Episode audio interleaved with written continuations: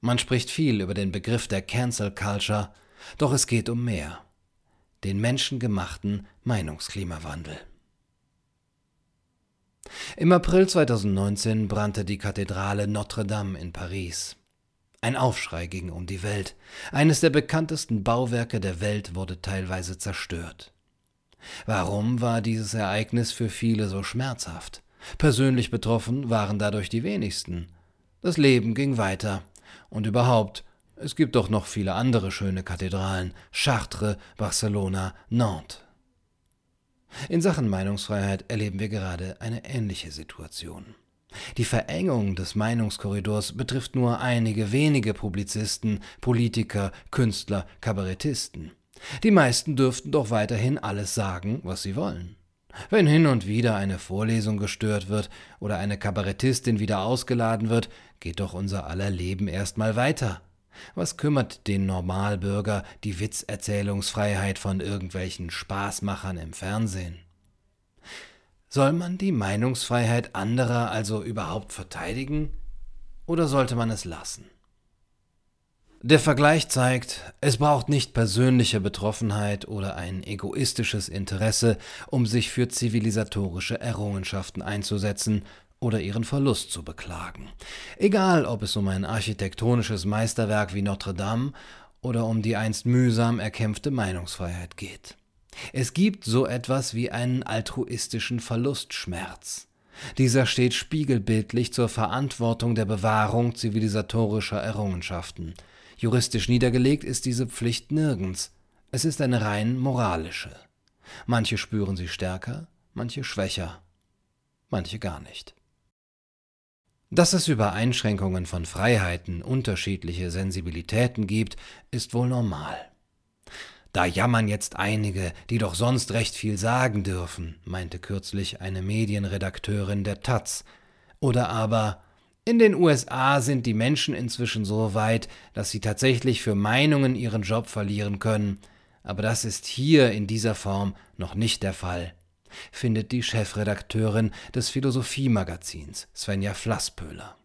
Sie selbst dürfe jedenfalls alles sagen. Nun ja, nicht jeder hat seine eigene Philosophiezeitschrift, und klar ist auch, ein Karikaturist kämpft an einer anderen Front als ein Redakteur von, sagen wir, Landlust oder des Philosophiemagazins. Wie sagte Rosa Luxemburg, man spürt die Fesseln erst, wenn man sich bewegt.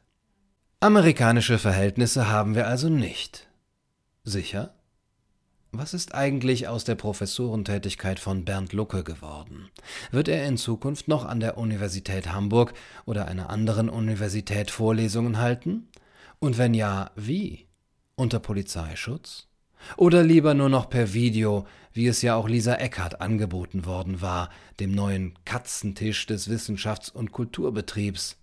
Was macht eigentlich der ehemalige Chef der hessischen Filmförderung Hans-Joachim Mendig inzwischen beruflich? Er hatte mal einen Kaffee mit einem AfD-Politiker getrunken. Und dürfte der australische Philosoph und Ethiker Peter Singer heute auf dem Philosophiefestival Phil Cologne auftreten, wo er 2015 ausgeladen worden war?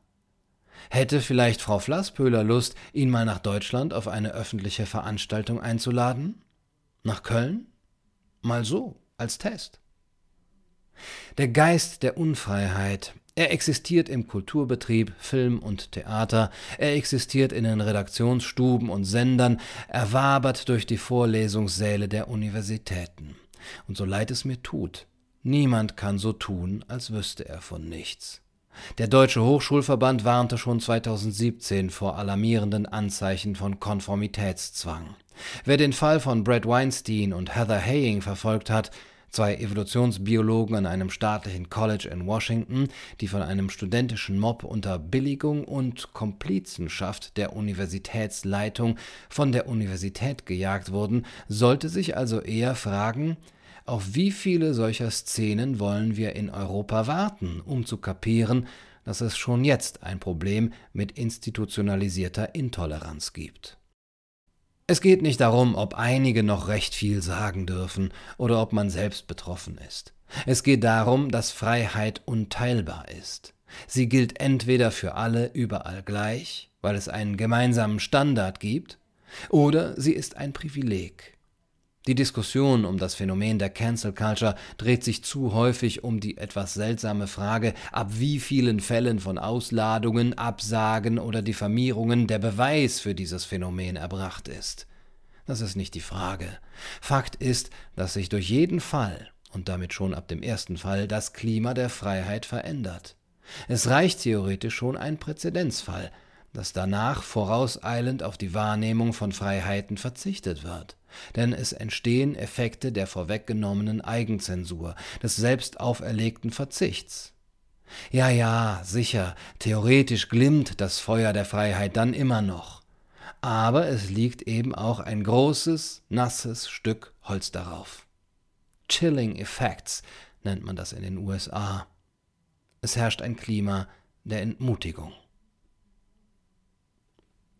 Hand aufs Herz. Welche Zeitung verspürt gerade Lust, Mohammed-Karikaturen zu veröffentlichen? Welcher Universitätspräsident verspürt gerade Lust, einen Daniele Ganser oder eine andere als kontrovers eingestufte Person zu einem Vortrag einzuladen? Gastprofessur für Woody Allen, anyone? Oder mal ein Kunstsymposium zum Wirken des Malers Baltus, der am liebsten junge Mädchen gemalt hat? Die Grenzen des Möglichen und damit dessen, was man für noch zumutbar hält, werden enger.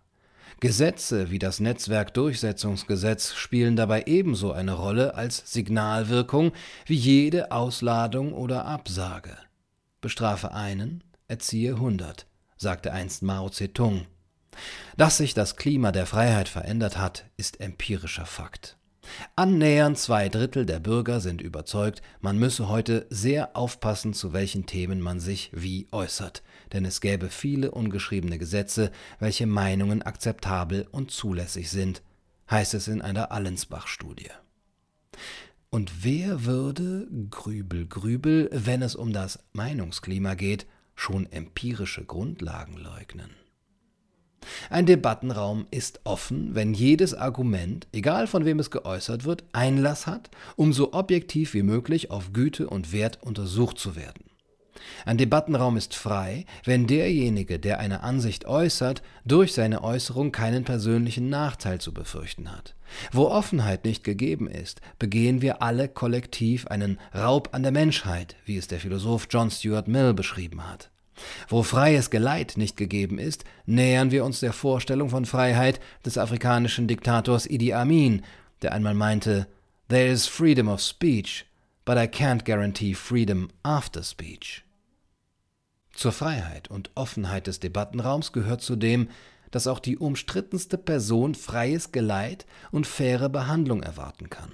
Faire Behandlung bedeutet, dass Argumente nicht mittels Diffamierung der Person beiseite geschoben oder willentlich verdreht und bewusst missverstanden werden. Derzeit herrscht eine Asymmetrie im Debattenraum, die der Rekalibrierung bedarf.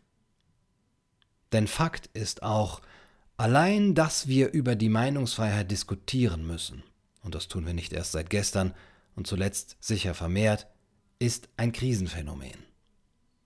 Entweder man redet über die Meinungsfreiheit oder man hat sie.